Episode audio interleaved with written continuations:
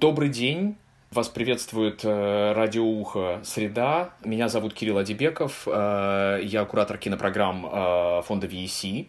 Э, в гостях у нас сегодня э, Виктория Белопольская, кинокритик и программный директор Артдокфеста. Вика, здравствуйте. Здравствуйте. И Николай Изволов, киновед и историк кино. Николай, приветствую. Здравствуйте, Кирилл. Мы сегодня собрались поговорить э, не о ком-нибудь, а о Дзиге Вертове, и поводом к этому стало то, что э, в Москве и Петербурге э, с 20 по 30 мая и э, с 3 по 13 июня, соответственно, э, проходит э, очень любопытная программа, э, которая называется «Киноглаз. Э, Киноки Вертов». И э, называется эта программа, кроме того, «Футуроспективой». Мой первый вопрос в связи с этим э, был к Николаю. Э, что такое футуроспектива? Потому что мы все привыкли к э, ретроспективам, а здесь мы имеем футуроспективу. Пожалуйста, скажите нам, что вы имели в виду. Ну, Кирилл, э, дело в том, что вот вы очень точно заметили, есть вещи, к которым мы привыкаем они становятся э, общеупотребимыми, привычными, э, доводят, э, до, доводятся до автоматизма. Вот. А что такое ретроспектива? Вы сказали слово программа, ретроспектива, цикл фильмов, кинопоказ. Это все синонимы, правильно? Но слово футуроспектива цепляет всех. Как бы мы понимаем, что это что-то противоположное ретроспективе, потому что ретроспектива – это устаревшееся слово. Футуроспектива нет, но смотрите, ведь ретроспектива – это нечто, ретроспекция, взгляд, направленный в прошлое. Ну, Диго Вертов, революционер кино, э, теоретик, мыслитель, э, такой пророк, он всегда был направлен в будущее. Вот, и поэтому делать программу его фильмов и называть ее ретроспективой нам показалось каким-то абсурдом. И тогда мы просто решили называть это футуроспектива. И думаю, что э, на самом деле это слово легко понятно, и может быть оно даже войдет когда-нибудь в киновеческий обиход.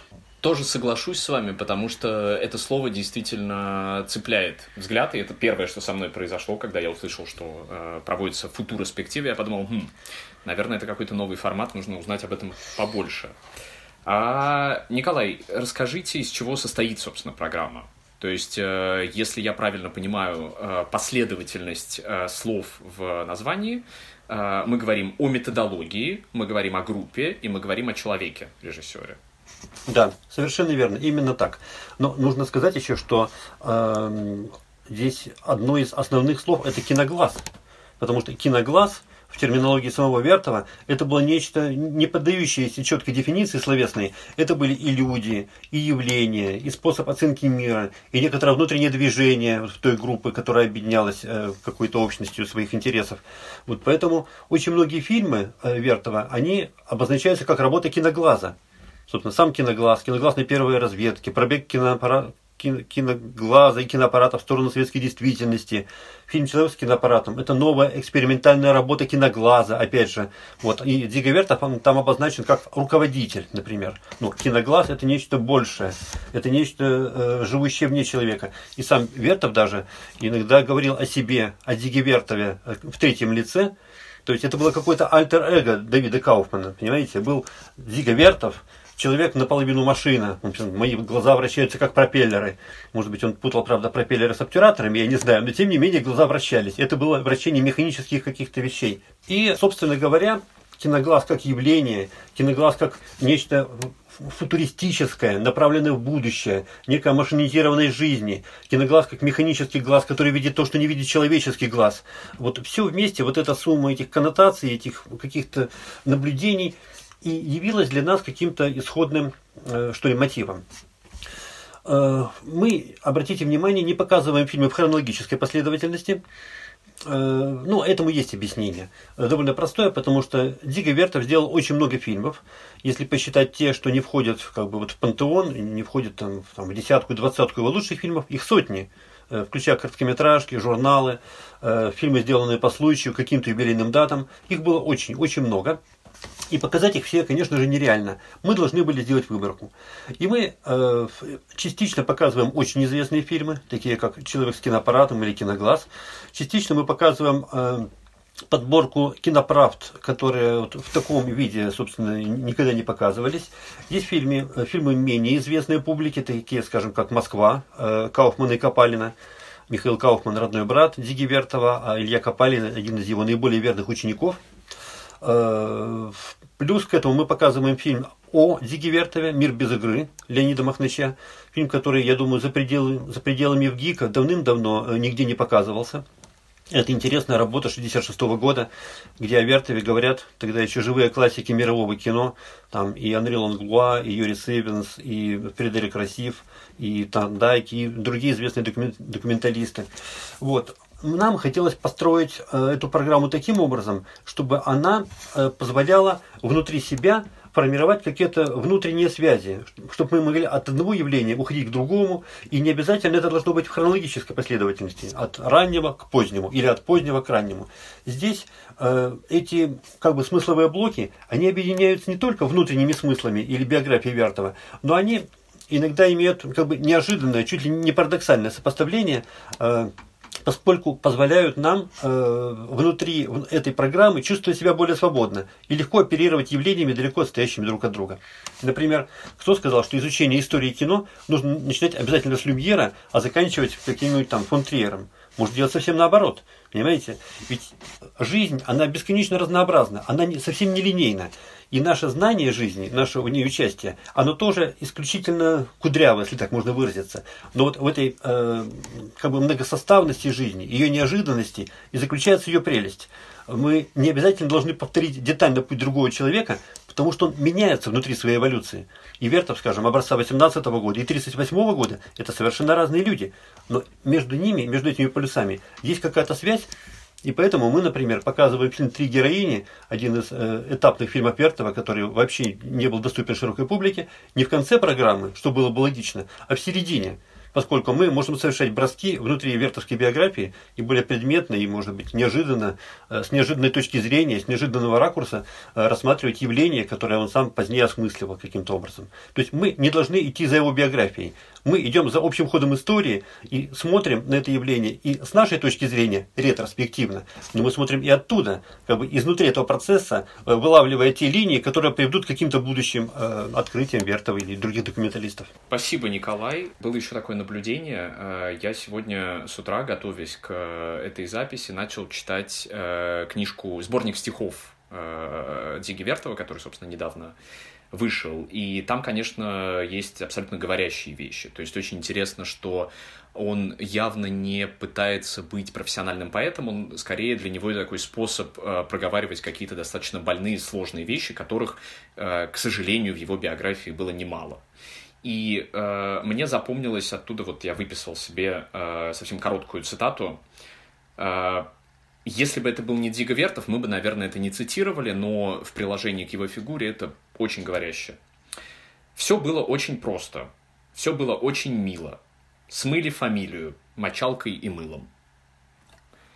Сегодня мы говорим о том, что э, есть некоторый спрос на Дигу Вертова, есть некоторая реактуальность, заново, э, новая актуальность да, этой фигуры, потому что мы видим, э, вышла восстановленная вами версия э, годовщины революции, э, вышел специальный номер э, нового издания «Кинема», посвященный полностью э, фигуре Диги Вертова, вышел э, уже упомянутый сборник стихов, э, сейчас футуроспектива. Um, у меня вопрос и к вам, Николай, и к вам, Виктория.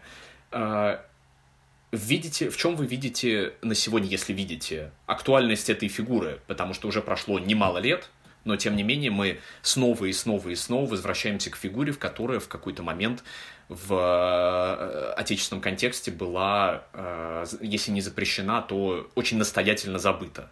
Почему мы к ней сегодня возвращаемся? Дело в том, что мне кажется, что в последние там два десятилетия, э, когда подспудно готовились идущие сейчас очень, э, ну то есть начали идти, подспудно готовились, идущие сейчас э, болезненно социальные и социособские процессы, ну, мы знаем эти явления, они более или отражаются в понятии, российском понятии новой этики. Технологическое обновление, которое создало так называемую третью волну демократизации, когда в прошлом молчавшие э, в общественном поле социальные слои получили право голоса, через доступность смартфона. Все это сместило по моим наблюдениям, по моему ощущению, все это сместило э, понимание э, функции документального кино – Э, я сейчас буду говорить о главном образом о документальном кино, потому что мне кажется, что именно в этой зоне э, Вертов э, стал фигурой, открывающей возможности и возможности новых смыслов, и в том числе новых социосовских смыслов. Так вот, функция документального кино во многом сводится к тому, что это все-таки инструмент по преобразованию социальной реальности. А так как Вертов предоставлял своего рода инструменты для э, перехода от так называемого, как он говорил, ковыряющегося гражданина к э, человеку энергетическому, к человеку, преобразующему мир, то тут-то и возникла э, потребность именно в такой Э, фигуре, тем более, что Вертов э, оставил довольно впечатляющее э, культурологическое, что ли, наследие, наследие теоретика, теоретика искусства. Может быть, даже крупнейшие фигуры в документальном кино, такие как там Грирсон или Флаерти, не оставили такого инструментария для, для преобразования с помощью документального кино мира. Именно поэтому Вертов сейчас и востребован. И как бы, э, ну даже не как бы, а напрямую э, его наследие в, воплощено в действиях современных документалистов, э, поскольку э, документальное кино таким образом инструментализировалось, то, э, а современные документалисты э, видят свою функцию в том, чтобы влиять на реальность, то вот, скажем, киноческое движение Вертова, э, движение кинкоров, оно, например, отразилось, с моей точки зрения, в идее того, что представители, что в авторском как бы корпусе документального кино должны заговорить представители разных культурных э, слоев, социальных групп, представители разного опыта. И вот э, Вертов настаивал на трансляции опыта э, кинкоров, людей с мест, любителей, корреспондентов, профессиональных кинематографистов. Также сейчас, ну вот выходит э, теперь уже в документалистских кругах довольно знаменитый манифест э, о э, том, что э, манифест надо, простите, мне надо просто это воспроизвести его название, я не очень, я, то есть я, я не помню, как буквально он называется. Киноки ну, переворот, может быть? Киноки переворот? Нет, Этот? минуту, я сейчас скажу, секунду, я прошу прощения. Э, я имею в виду манифест э, Сони Чайлдрес и Натали э, Буллок Браун, документальное, который называется «Документальное будущее», воззвание к ответственности документального кино, в котором они говорят, ну то есть буквально называется The Documentary Future, Call for Accountability. Так вот, Э, которую опубликовала International Documentary Association, самая э, представительная э, организация в мировой документалистике, ассоциация документалистов мировых. Так вот, речь идет о том, чтобы представители разных социальных групп, разного опыта, разного мировоззрения, важно, что разных рас и разного разной степени социальных э, привилегий получили возможность высказаться посредством документального кино и таким образом изменить как бы э, не столько культурный, сколько главным образом социальный ландшафт. Э, Поэтому-то они и называют это call for accountability, как бы это воззвание во многом. Э, так вот, поскольку Вертов возможен к инструментализации в, для, в целях современного кино э, в гораздо большей степени, например, чем э, Грирсон, который как бы ближе международной, как, как кажется, в своей, ввиду своей там культурной основы э, а, англоязычности, гораздо ближе Грирсон, казалось бы, к э, культурному сознанию, скажем, западного мира, где рождаются такие явления, как то, что мы называем новой этикой. Э, но, тем не менее, именно э, Вертов в своей э, удавшиеся попытки по преобразованию э, языка документалистики в сторону трансляции нового опыта оказывается востребован. Хотя, например, Грирсон, как там говорили его э,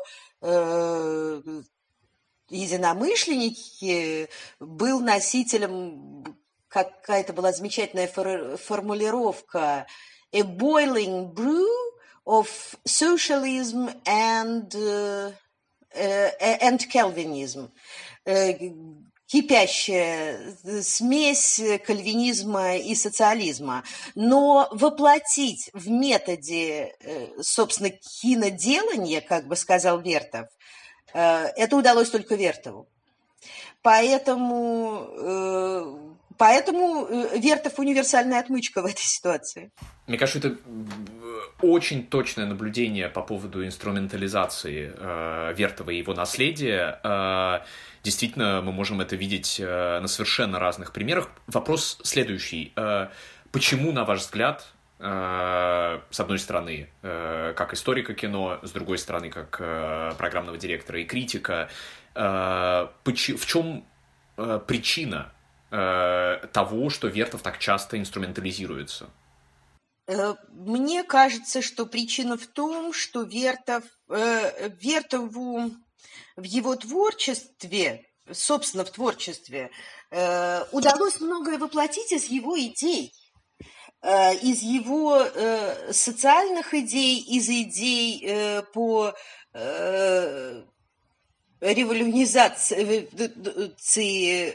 искусства по, для того, чтобы использовать искусство как э, мощный такой медиатор между будущим, идеалом, желаемым и тем э, инструментарием, который кино располагает, он оказалось, что Вертов совершенно для сегодняшнего, для, ну, к изумлению сегодняшнего э, кинематографиста, он не был совершенно ограничен э, ограниченными возможностями тогдашней технологии.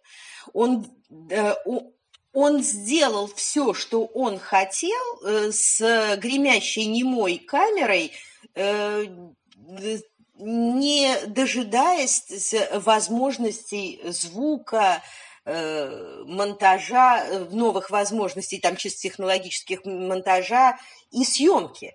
Он воплотил свои идеи э, по... Он, он не зависел от обстоятельств чисто технологических обстоятельств. И, он, и ему удалось протранслировать практически эту функцию документального искусства как э, инструмента по изменению сознания, ну, хотя бы кинематографиста. Ну и, безусловно, потенциального зрителя, который, э, ну, я, например, до сих пор удивляюсь, каким образом человек с киноаппаратом улавливал такие тонкие смыслы, в, и в том числе даже психологические смыслы, э, такие вибрации, и э, столько реальности сосредоточилось в каждой там монтажной склейке этого э, фильма. Поэтому я думаю, что Вертов еще во многом является вдохновляющим примером того, как человек не зависит от возможностей э, технологий в этом таком истерически технологическом искусстве.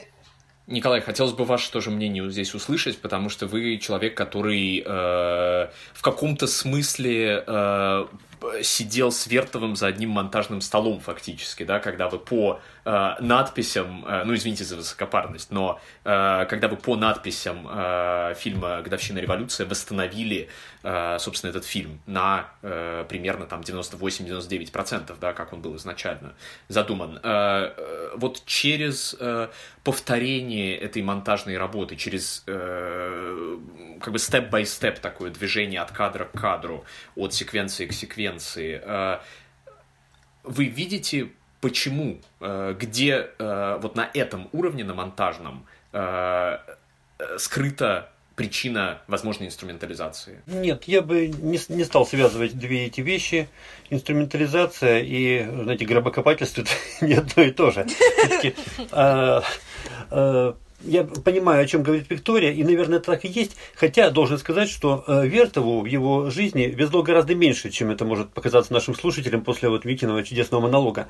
Он очень был недоволен э, результатами своей работы, он был недоволен тем, как принимают эти работы, он очень страдал от технического несовершенства той аппаратуры, с которой ему приходится иметь дело, и э, остается только гадать, каковы были его действительно глобальные визионерские намерения, которые ему, в общем, так редко удавалось реализовать в точном смысле слова. Он очень часто был недоволен, и посмотрите его дневниковые записи, его статьи, он все время сетует на обстоятельства, на косность людей, на неразворотливость начальства, на бюрократические системы, на то, что его э, там как-то зажимают, что его взгляды не очень принимают, что его документальные методы, э, попытка уловить живого человека э, спонтанно, не может быть запротоколирована в виде сценария. А как можно запускать фильм без сценария? То есть его намерения и структура промышленного производства были совершенно противоположны. И он должен был чуть ли не партизанить, занимаясь вот внутри этой четкой системы производства какими-то своими вещами, которые приписать было невозможно заранее. Он уловить их, он писал. Вот написано в сценарии. Иванов пошел купаться и утонул. Совершенно не факт, что э, Иванов, во-первых, пойдет купаться, и вообще, может быть, он не собирается тонуть. То, что мы пишем в сценарии, совершенно не произойдет. Как можно работать в таких обстоятельствах? Ну, этот привет, э, пример может быть слегка комичный, но тем не менее он довольно показательный. Речь идет о том, что уловить жизнь э, в ее спонтанности нельзя, если пользоваться стандартными методами производства. И он как бы все время пытался придумать такой способ производства, который позволял бы улавливать эту быстротекущую жизнь и привязываться к ней какими-то человеческими токами, следовать за ней и, соответственно, ее как-то трансформировать. Он создавал проект опытных станций, которые не пользовались поддержкой естественно. Вот. И до конца там, 30-х годов, до войны, он как бы все еще находился э, вот, в русле вот этих своих представлений о том, каким должно быть настоящее документальное кино. Он даже был не столько теоретиком, сколько человеком, который э, на основании собственного опыта пытался выработать какие-то законы и передать их другим. Но другие не очень в этом нуждались. Вертова уважали, к нему относились с почтением. Э, его посмертная слава накрыла его тут же, после его смерти, если можно так выразиться. Чуть-чуть бы при жизни, но увы. И, э, к сожалению, я не знаю, умер ли он счастливым человеком. Думаю, что нет, скорее всего. Там было много всяких обстоятельств, э, которые его явно печалили. Но, тем не менее, э, уже при жизни он осознавал свое значение и свою роль. Понимаете? И он понимал, что он сделал нечто, что, конечно, будет востребовано будущими поколениями. Но мы никогда не знаем, как будет реализовано то, что мы делаем. Помните, еще говорил Тютчев, там мысль изреченная есть ложь. И и нам не дано предугадать, как наше слово отзовется. И то же самое с Вертовым. Мы не знаем, кто его последователи, каким образом его мысли или записки или фильмы повлияют на будущих зрителей и как они трансформируют свои действительности.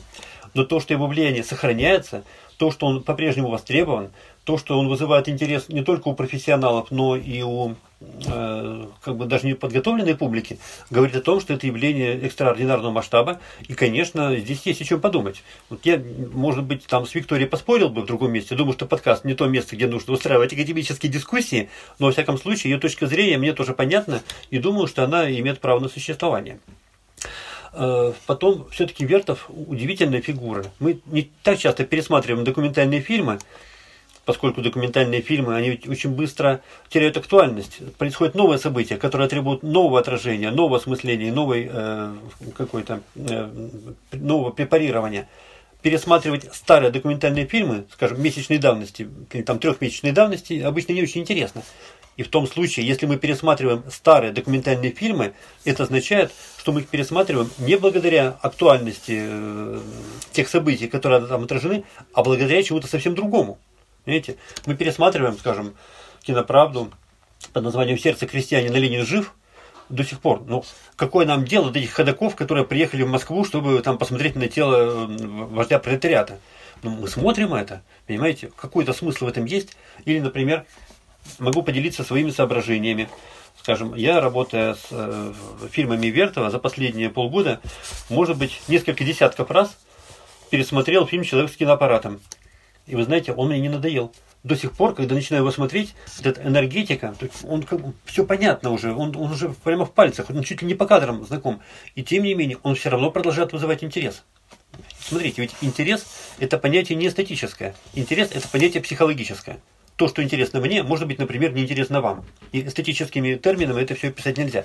Но если он вызывает интерес у людей по-прежнему, э, с течением, по прошествии почти 100 лет, это означает, что в нем есть нечто, э, что заложено туда помимо эстетики, помимо теории, помимо инструментария, что до сих пор людей цепляет. Что это такое?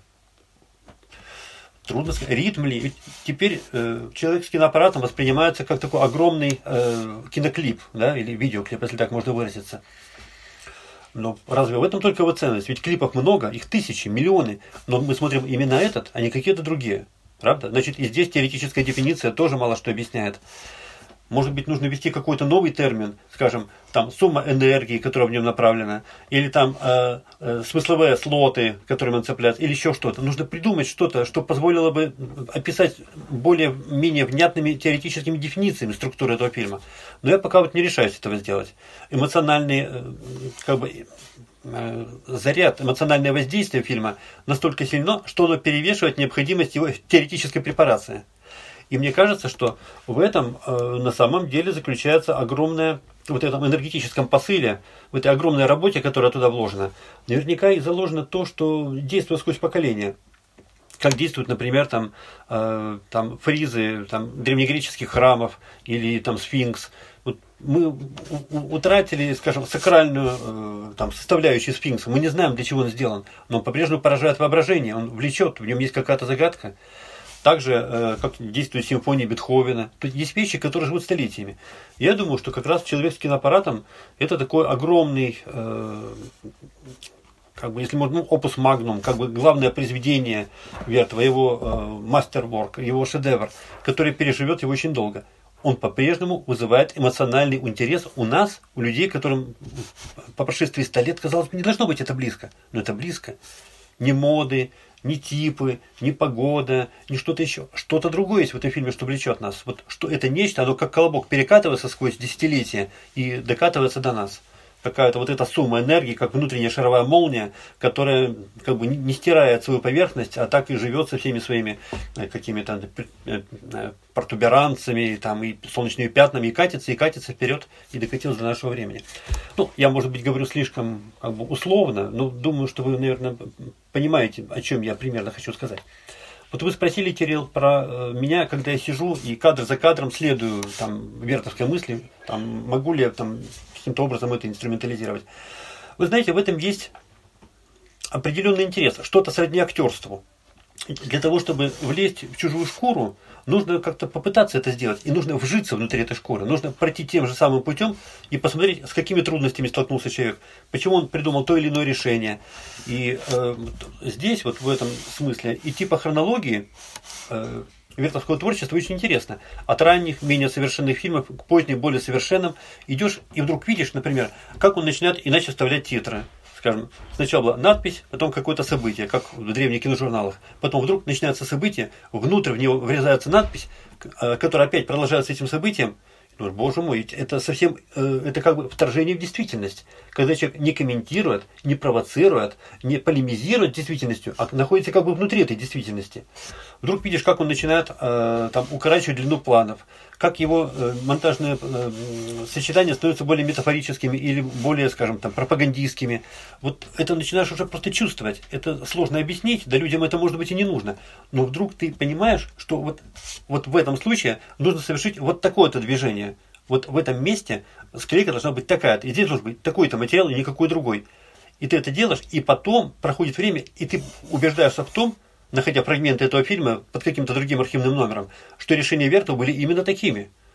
Вот, вот это очень, нужно сказать, приятное ощущение. Оно позволяет предположить, что ты как актер вжился в этот образ, что ты влез в эту шкуру, вот, что ты почувствовал токи его внутренних каких-то мотивов, мотиваций, движений и намерений. Э, но так бывает, конечно, не всегда. Бывают и ошибки, э, бывают и промахи. Потом, когда работаешь с архивным материалом, то э, начинаешь понимать документалиста, которому хочется поймать ускользающую реальность, а тебе нужно поймать ускользающие архивные материалы, которые вот как ты не крутись, а ускользают и ускользают, а которые живут своей жизнью, заархивированы под разными номерами, путешествуют из архива в архив, пересекают границы, вставляются кусками в другие фильмы, и потом, чтобы вычленить какой-то кусочек, иногда приходится предпринимать очень серьезные усилия. Но эта работа интересная. Она каждый раз, э, когда ты работаешь с фильмами, ты имеешь дело с разным набором руин. Разный набор руин подразумевает разную методику методологию работы с ними. Вот. Это позволяет тебе как-то не коснеть, там, не каменеть в своих э, привычках, а искать какие-то новые подходы. Мне это очень нравится, это очень живо. И, кстати, когда занимаюсь со студентами в ГИКа, я преподаю там э, архивное дело или практику работы в киноархивах, мы очень часто на занятиях занимаемся именно тем, что идентифицируем какие-то куски и сквозь там, годы, архивы, намерения, фрагменты и врезки начинаем устанавливать э, какие-то исходные данные. И когда это получается делать прямо на занятии, ребятам, по-моему, это очень нравится. Они чувствуют себя настоящими исследователями. И, в общем, это так и есть. Вот. Поэтому я думаю, что, а, заканчивая свой длинный монолог, я думаю, что э, роль и значение Вертова не только в его теоретических э, там, размышлениях, не только в его э, письменных текстах или дневниковых записях, но и прежде всего именно в фильмах, которые сейчас кстати говоря, могут быть и предметом для подражания тоже. Там есть вещи, которые технически там, очень сложно повторить, и они вызывают э, чисто ремесленный э, как бы, интерес и восторг. Вот. Мне кажется, что э, момент эмоционального контакта с фильмами Вертова э, важнее даже, чем э, какие-то его письменные вещи. И в этом смысле программы фильмов и возможность увидеть их, да еще в неожиданных сочетаниях и э, насладиться э, беседой с каким-то человеком, который комментирует, я считаю, что для нас, для современных жителей Москвы и Петербурга это может быть интереснее, чем, чем все остальное. Поэтому мы сосредоточились на э, показе, мы сосредоточились на формировании программы. Там есть вещи, которые никогда раньше не были показаны, и даже известные вещи в таких комбинациях не встречались. Вот, я считаю, что если это спровоцирует, скажем, студентов киношкол хотя бы, или там, студентов гуманитарных вузов, э, углубиться в эту проблематику и каким-то образом осмыслить ее и поучаствовать в этом процессе, то э, роль этой программы будет выполнена э, сыграна, и наш долг перед Вертом будет хоть в какой-то малой части, но все-таки реализован. Очень интересно, что вот из того, что э, вы, Вика, и вы, Николай, говорите, эм, э, очень четкими, очень четко высвечиваются две позиции. Одна позиция исследователя, который э, восстанавливал э, фильмы 18 года, например, и это взгляд современника режиссера в каком-то смысле. То есть вы как бы смотрите, и это безумно интересно, что вы смотрите на творчество Вертова как бы глазами современника самого режиссера, тогда как то, о чем говорит Виктория, это э, в гораздо большей степени анализ Э, его творчества и э, актуальности из современного момента. Я, может быть, хотел, э, хотел бы э, добавить что-то к тому, что говорите вы, Николай, но, к сожалению, э, из той точки посмотреть не могу. Она э, уникальна в каком-то смысле. Поэтому э, добавлю от себя чуть-чуть э, в продолжение мыслей э, Виктории, что мне кажется, что актуальность Диги Вертова здесь сегодня и сейчас состоит еще и в том, что э, несмотря на то, что он был как бы первым э, режиссером документального кино, потому что раньше не было понятия э, режиссер документального кино, есть оператор, но нет режиссера. Эм, сегодня очень актуальным выглядит э, его абсолютная междисциплинарность. Потому что в каком-то смысле э, ядро э, творчество Диги Вертова — это не его фильмы. Это та ткань, которую он... И нам сегодня, слава богу, это доступно. То есть мы видим, мы уже упомянули поэзию, мы знаем его манифесты все, э, мы видим его фильмы, э, и вот через... Мы знаем его эксперименты со звуком, то есть через э, текст, через работу с какими-то аудиальными ландшафтами, через э, монтажные эксперименты через поэзию, мы видим э, совершенно уникальный э, междисциплинарный сплав. Мы говорим о документальном кино, но при этом на самом деле мы говорим о чем-то большем, потому что документальное кино — это только часть этого целого. И именно в этом вот я лично со своей точки зрения вижу э, абсолютную созвучность Диги Вертова тому, что происходит в кино и вообще в искусстве э, в последние десятилетия. Да, я думаю, что во многом вы правы, и действительно э, это все очень сложный сплав самых разных явлений.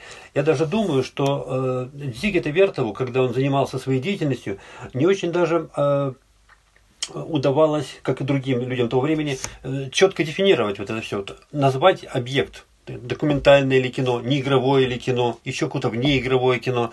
Почему нужно неигровое, как э, противоположность чему-то формулировать?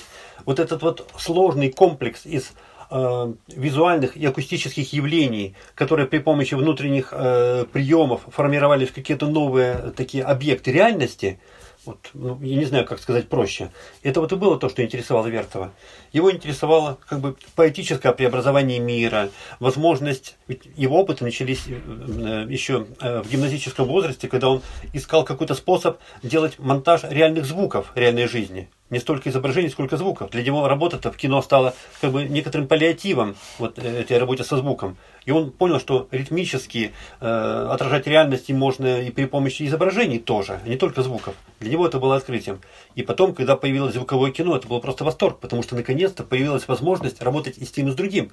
И в этом смысле, если вы посмотрите, например, его первую работу э, звуковую «Симфонию Донбасса» или «Энтузиазм», вот, там очень много э, решений, которые э, продиктованы именно вот этим намерением совершить рывок в будущее, совершить попытку формирования какого-то нового объекта реальности при помощи фрагментов самой реальности – и ведь как можно просто описать его работу? Он пытался найти кусочки неинсценированной реальности, живой, спонтанной, текучей, из этих кусочков спонтанной реальности формировать какую-то новую реальность, такую же живую и спонтанную. В чем фокус. Поэтому он был против э, намеренных съемок и говорил, что вот в старом кино два самых э, распространенных сюжета были парады и похороны. Ну, понятно почему. Потому что это были назначенные события. Они назначались в определенное время, они были запланированы. Поэтому оператор мог приехать заранее, выбрать точку, поставить камеру и снять это событие. Да, это реальный слепок живой жизни, она действительно происходила, но это событие не спонтанное. А его интересовало живое, спонтанное, текущее событие, которое так трудно было ухватить. Вот, снимать парады и похороны можно, это, в общем, ничего зазорного я здесь не вижу, это тоже интересно потомкам, но это не то, что интересовало Дигувертова. Понимаете?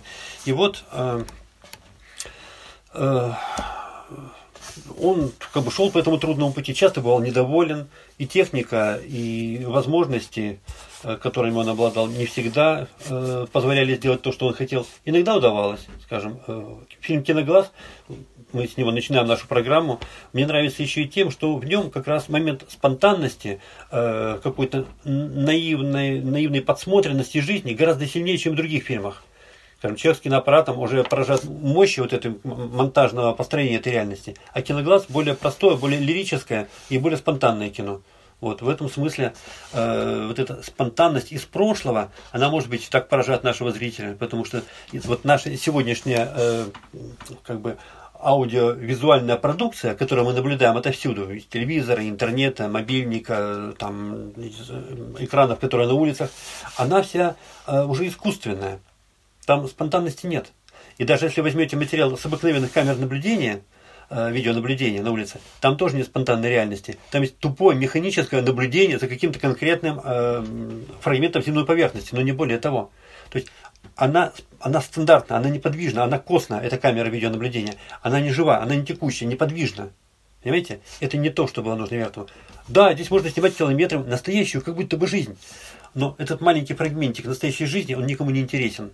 Знаете? И есть люди, которые там делают фильмы из э, материала камер видеонаблюдения. Да, это такое искусственное оживление вот этой мертвой реальности. Понимаете, как трупу делают инъекцию адреналина, и он начинает как-то еще колыхаться перед тем, как умереть окончательно. Вот. Но вот это, опять же было не то, что интересовало Вертова. И мы тоже проходим мимо этих событий. Они у нас не остаются в памяти. Их много, их миллионы. И чтобы из этих миллионов вытащить что-то, что интересно, э, все-таки очень часто приходится вспоминать Вертова и идти его, его путем. Спонтанная, несрежиссированная реальность, э, ухваченная правда. Это то, что интересует людей больше, чем какие-то э, агитационно-пропагандистские конструкции. Или сложные теоретические какие-то э, построения. Простая реальная жизнь, текучая, быстрая, э, интересная, интригующая, привлекает людей гораздо больше. Я тут, простите, не могу не высказаться о похоронах. Дело в том, что, может быть, самый вертовский фильм э, в последующем э, документальном, исторически последующем документальном кино был сделан о похоронах. Я имею в виду фильм «Основоположник э, движения Direct Cinema» американского прямого кино Роберта Дрю, э, фильм, который называется «Faces of November», э, «Лица ноября», и это фильм о похоронах Джона Кеннеди. Дел... Мне кажется, что это наиболее вертовский фильм из всех э, возможных, которые даже и декларировали свое э, следование по вертовскому Кем Заветам и Вертовскому маршруту, э, Дрю э, со своей командой, тогда еще, по-моему, журнала Life, э, снимали похороны Кеннеди не как факт истории, а как факт человеческой эмоции. Вот тем самым методом включенного вертовского наблюдения, такого плавление себя в громокипящую, э, в данном случае скорбную реальность этих похорон. И это десятиминутный фильм. Это прямой, казалось бы, репортаж о происходящем в ходе этих похорон в ноябре в Вашингтоне. Но Дрю пользуется буквально ветротовским методом входа в реальность и фиксации уникального, кстати, вот э, уникальных э, проявлений, которые человеческих проявлений, проявлений эмоций, э, извините, в том числе и за счет э, того, что он э, видит многое из того, что э, Вертов, например, э, не считал э, во многом достойным э, фиксации, а конкретно такую прямую образность реальности. Там есть, например, кадр, когда э, Жаклин Кеннеди и Роберт Кеннеди на общем плане по мокрому асфальту идут по пустому, ну вот в этой скорбной колонне, как бы они идут по пустому Вашингтону.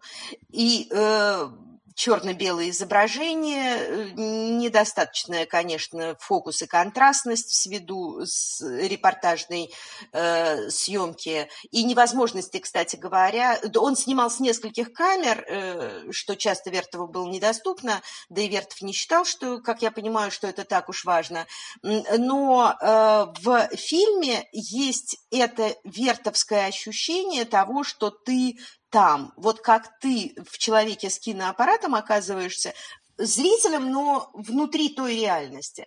Также у Дрю ты оказываешься внутри э, вот этих э, скорбных обстоятельств, этих всенародных э, похорон, которые явно завершают какую-то очень важную эпоху, которую становится вехой. И э, в э, Дрю был практиком, он э, не занимался теорией, э, ну, вообще он работал в, в фотоотделе в журнале, и поэтому его задачи были по преимуществу репортажные, просто ввиду того, что он был человек художественно чувствительный, он старался уловить больше, чем факт он старался зафиксировать нечто большее, чем э, событие. Э, так вот, э, о похоронах. Э, вот это, мне кажется, что сила Вертова, но Дрю, конечно, видел эти фильмы, э, вертовские фильмы, потому что все-таки распространение Вертова уже в 50-е годы, в, по, как я понимаю, по киноархивам, и, э, ну, в принципе, фильмы Вертова э, можно было увидеть. Э, и Грирсон их видел в Лондоне в конце 30-х. Так вот, э, все-таки это влияние Вертова как метода, вот Вертов как метод для меня, он важнее и оказался гораздо актуальнее, чем Вертов как, собственно, автор конкретных произведений. И вот это влияние Вертова на работу и вообще, как говорит э, наш э, соотечественник, режиссер Виктор Корсаковский, Вектор это взгляд, Вертов это взгляд, а не фильм. Вертов – это метод отношений с реальностью, а не результат его художнической деятельности. И вот этот, э, вот Удрю в фильме э, «Лица ноября», а потом в фильмах Ликока, это очень заметно, это вертовское влияние. Вика, не могу тогда не спросить, эм, кто еще, на ваш взгляд, э, созвучен Вертову вот именно в смысле взгляда? кто еще в какой-то степени, э, будучи знакомым, незнакомым с его творчеством, uh-huh. да, в последующие годы и вплоть, может быть, даже до сегодняшнего дня, э, разделяет э, этот вертовский взгляд? Мне кажется, что Вертов предоставил гражданам инструмент и возможность по, в принципу, пониманию мира. Поэтому более или менее практически все документальное кино, с моей точки зрения. Вот понимаете, Грирсон, он предоставил возможность э, поэзии в документальном кино. Он не стеснялся э, того, что, ну, что такое включение э, поэзии в ткань документального фильма. Это, казалось бы, полное отрицание документализма. А э, Night Mail Э, ночная, э, ночную, ночной почтовый э, Бейзела Райта, который был членом команды Грирсона, в, конце 30-х э, включает в, себе не только музы, в себя не только музыку Бриттона, но и стихотворение Одана, ритмически подражающее движ... звуку движущегося поезда. И тем не менее, это у команды Грирсона был как бы более поэтический подход, они оказывались под большим влиянием броненосца Потемкина и Эйзенштейна, его монтажных методов. Но вот э, э, собственно, вот этот документалистский включенный взгляд, потребность документалиста быть внутри наблюдаемой жизни э, и не судить эту жизнь в данный конкретный момент, а пытаться ее фиксировать во всей ее такой текучей полноте, Э, мне кажется, что это в принципе свойственно всей, всей, всей той документалистике, которая сейчас называет себя creative documentaries. Э, э, творческой документалистикой, условно там художественной документалистикой, авторской документалистикой. И в этом смысле, э, мне кажется, есть более, есть более какие-то такие конкретные критерии, по которым, вот, например, наш режиссер Виталий Манский улавливает вертовское влияние. Он, как известно, большой пропагандист, проповедник и считает себя там последователем, буквальным последователем э, Вертова. Собственно, его компания называется Вертов. Э, так вот, э, он э, считает, что там, где э, большая панорама жизни представлена, где у автора есть амбиция представить большой массив реальности, ну, условно, даже арифметически много героев, где он не ограничивается, где автор не ограничивается э, демонстрацией одной жизни, одной судьбы, одного явления, а представляет такую стереоскопическую картину реальности, что дает возможность показать вот большую жизнь, жизнь в ее движении и в ее преобразованиях, в ее самодвижении. Так вот, э, буквально э, наследие э, с точки зрения вот Виталия Манского, например, таково, что э, когда режиссер говорит о многом одновременно, когда он пытается синтезировать многие процессы жизни, судьбы, события, то вот это Вертов. А э, все остальное это флерти. А вот когда э, геру... а вот когда в кадре Нанук один человек, его окружение и его судьба в движении, то это метод флерти. Но мне кажется, что это слишком формальный взгляд на э, вот язык документального кино как представители жизни, как представителя текучей реальности. Мне кажется, что взгляд Вертова – это взгляд включенного наблюдения, который, э, который фиксирует, э, ну вот Коля говорит действительно энергии, но э, для меня это он фиксирует движение, энергии, конечно, верно, но для меня это скорее фиксация э, движений из, изменения мира в опыте людей, в опыте человека. Так же, как... Ну, вот у Виктора Косаковского, например, есть такая формулировка, что документальное кино – это то, что неповторимо, то, что нельзя повторить. То, что... Поэтому вот он сторонится интервью. Э, интервью можно снимать несколько раз, вы переговорите это, а потом э, мы вернемся к тому.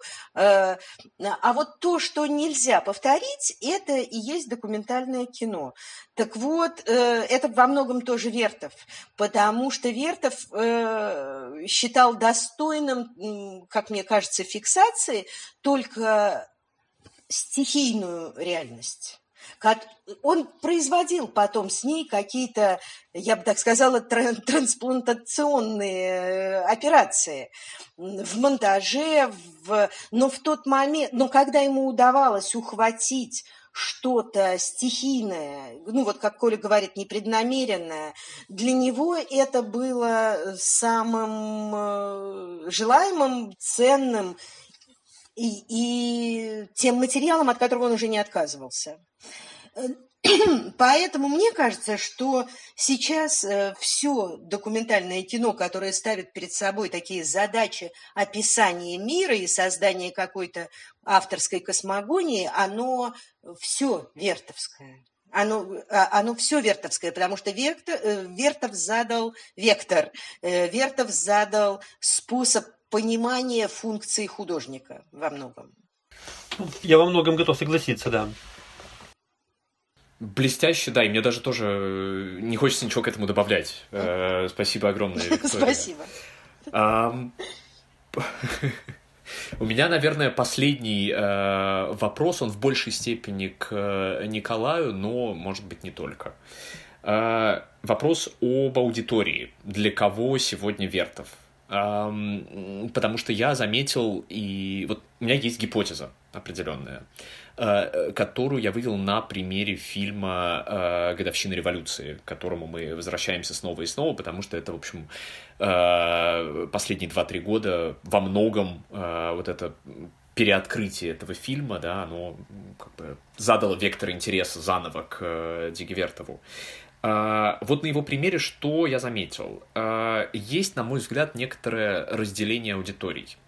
А, в Европе фильм был показан и получил признание у аудиторий фестивальных, то есть я сразу беру, да, фестивальную премьеру на ИТФе, в, если я не ошибаюсь, в 2018 году на крупнейшем фестивале документального кино в Амстердаме.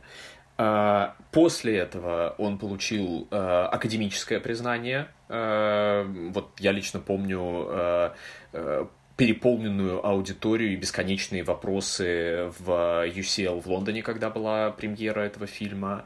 И после этого я помню, как мне самому, по счастью, довелось поработать с этим фильмом, заказав его обновленную, еще один этап обновления версии этого фильма современным художникам э, э, Адаму Брумбергу и Оливеру Чанарину, которые произвели фильм, то есть отталкиваясь от идеи фильма, гипотезы фильма Полимпсеста, произвели специально для Whitechapel Gallery фильм, который назывался Anniversary of a Revolution Past. И я видел полный зал, Я видел, что арт-аудитория тоже с огромным любопытством смотрит, э, что делает Вертов. К чему я это? К тому, что вот мы видим эти несколько профессиональных срезов, несколько профессиональных аудиторий, которые ждут фильма, принимают его и обсуждают.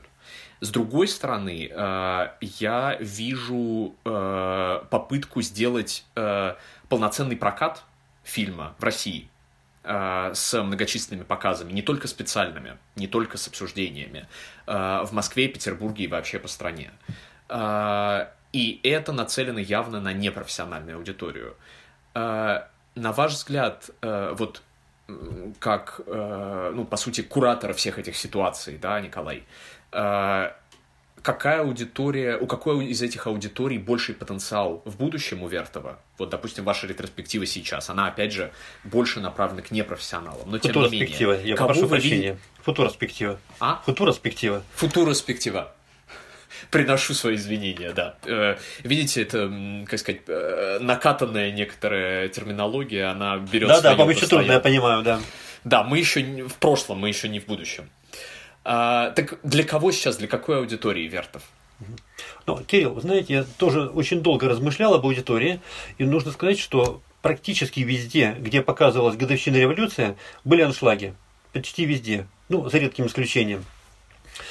А, публика была не специальная, публика всегда была разнообразная. И, кстати говоря, тем-то отличается публика от какой-то группы людей, что она разная. Понимаете? Люди разных э, возрастов, разного образования, разных политических взглядов, каких-то эстетических предпочтений, они разные. Они представляют собой вот эту вот живую магму э, повседневной жизни. Публика должна быть разная, это закон.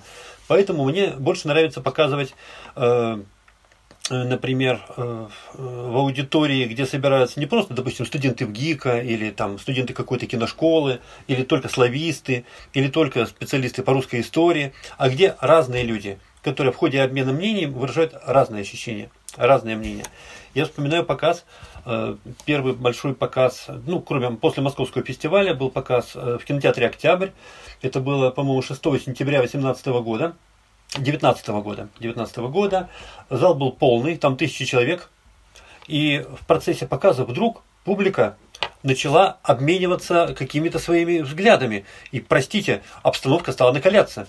Оказалось, что там есть монархисты, э, коммунисты, э, либералы, западники, там, не знаю, славянофилы. И вдруг они все очень громко и не, весьма, не всегда деликатно начали говорить друг другу, что они друг о друге думают. Понимаете? Я при этом поначалу не присутствовал, я сидел в кафе и получал панические смс или там какие-то сообщения о том, что происходит. И когда рванулся туда, уже ближе к финалу, вот, и вошел в зал, то на экране появился крупным планом улыбающийся Василий Иванович Чапаев, и в этот момент публика зааплодировала. Вот как-то он примирил всех. Я, честно говоря, боялся, что начнется там не то, что поножовщина, но какое-то рукоприкладство, но нет. По окончании просмотра, когда стихли аплодисменты, видимо, наиболее агрессивные люди покинули зал, и остались те, кто задавал вполне конкретные академические вопросы. Очень долго публика э, не отпускала меня, наверное, ближе к полуночи мы разошлись. В общем, мне это понравилось. Все-таки чем разнообразнее публика, тем больше внутренних смыслов она видит, тем больше показ этих фильмов провоцирует какое-то реальное жизненное какое-то отклики, какое-то, я не знаю, как сказать, какую-то обратную связь, ну вот, вот это что-то, вот, тем, э, тем интереснее. Поэтому я вижу э, судьбу фильма Пертова именно в новом показе, может быть коммерческом, может быть некоммерческом, но именно для неспециализированной аудитории.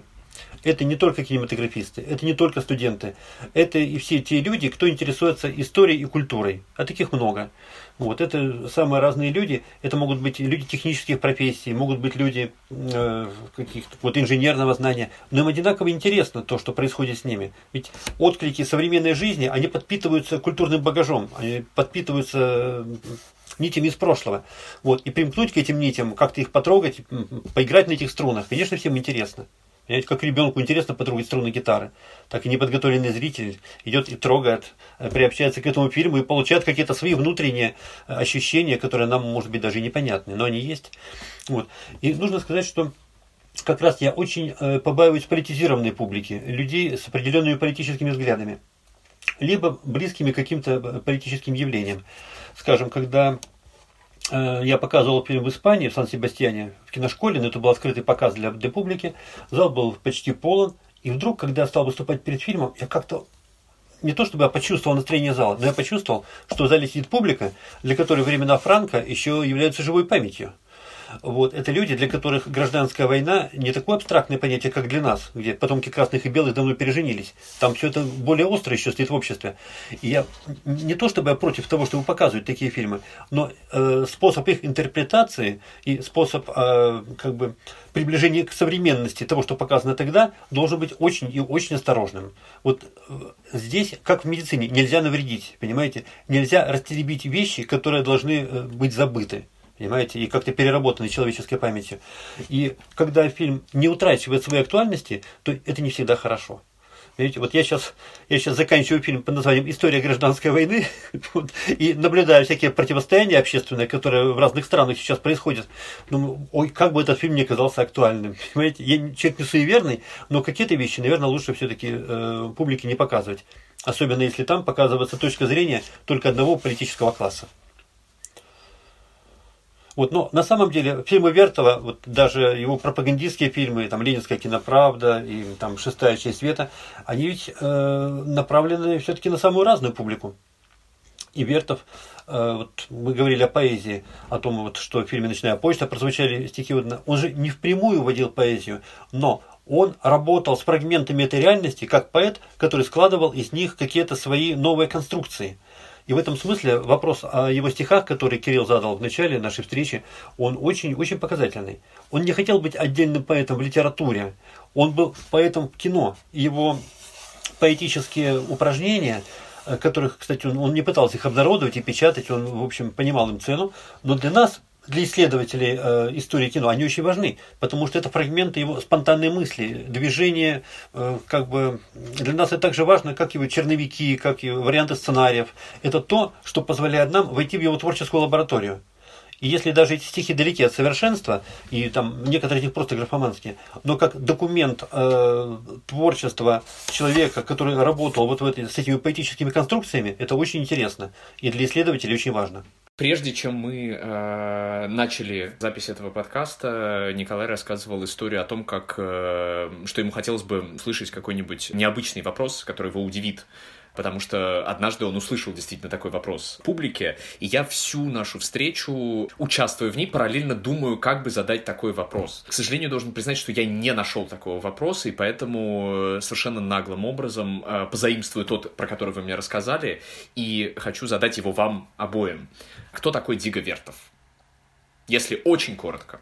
Э, ну, с моей точки зрения, э, Дзига Вертов, безусловно, Э, больше, чем э, режиссер документального кино. Это философ, который думал о взаимоотношениях э, реальности и о способах трансляции реальности в ее самодвижении через кино. И режиссер, который режиссировал больше, чем собственно, свой материал, э, но и э, мировоззрение тех, кто э, видит продукт его работы. Он в большей степени руководил зрителям в понимании мира, чем обычно ставит перед собой целью кинематографист. Он создавал ключ к пониманию мира. К, может быть, не столько к пониманию мира, но к способу его увидеть и, начать, и начать понимать. И в этом смысле для меня Вертов, э, безусловно, там большое, э, большая составляющая э, поэтического в его кино, в монтаже особенно, но для меня он скорее такая передаточная инстанция между реальностью и зрителем он транслирует способ взгляда. Он медиум. Да, да, да. Я, э, наверное, проще отношусь к Дигивертову, э, но, может быть, даже э, с каким-то большим пиететом. Все-таки кино – это искусство 20 века, как ни крутите. Это не 19 это не 21 кино – это искусство 20 века. Дико Вертов был один из первых, кто стал творчески э, перерабатывать фундамент этого искусства, а именно хроникально-документальное кино. Он был, наверное, первый, кто даже начал теоретически думать об этом, кто своей жизнью как бы доказал, что с этим можно работать. Он следовал своим э, э, теориям довольно настойчиво. Вот, он от них не отказывался никогда. Он своей жизнью проверял свои замыслы. И в этом смысле, мне кажется, что Вертов одна из э, наиболее интересных э, фигур в искусстве 20 века, потому что одно из наиболее важных явлений этого временного отрезка, он, э, как никто, пропустил через свой жизненный опыт, и результат его работы – это, э, собственно, не просто какие-то творческие, теоретические наблюдения со стороны, это э, результат, проделанный всей своей жизнью, что довольно интересно. Немногие на это отважились. Немногие люди готовы положить свою жизнь на то, чтобы, э, может быть, достичь результатов, которые мало будут оценены современниками. Э, ну, ну, еще раз подчеркну, что помимо э, того, что он кинорежиссер, и что человек, который первым попытался вписать свое имя как режиссера документального кино в титры своих фильмов, эта попытка, кстати, была неудачной. Наверное, вы помните, что в 2019 году, когда делался фильм «Литературно-инструкторский пароход «Красная звезда», там один из операторов был Александр Лемберг, его друг, на квартире которого он жил, и Кинок впоследствии, Кинок, член группы Киноков Верта. Вот, э, он э, оставил в своих мемуарах свидетельство, что Вертов в августе 19 года попытался поставить свое имя э, как режиссера документального кино. Но это было оксюмароном. Режиссер документального кино, как это? Человек, который режиссирует реальность, были съемщики, которые снимали реальность, но как это можно режиссировать? Вот, и фильм сохранился, имени Вертова в титрах нет. Вот, но по всем приемам можно понять, что это действительно его фильм, а чисто вертовские. Вот, но попытка не прижилась, но впоследствии, помните, возник какой-то киноглаз, и Вертов был не просто киноглаз, не просто альтер вот этого гибрида человека с механическим существом, он был как бы автор или руководитель но киноглаз это было что-то, что само по себе было важнее, чем э, жизнь вот этого маленького человека Зиги Вертера.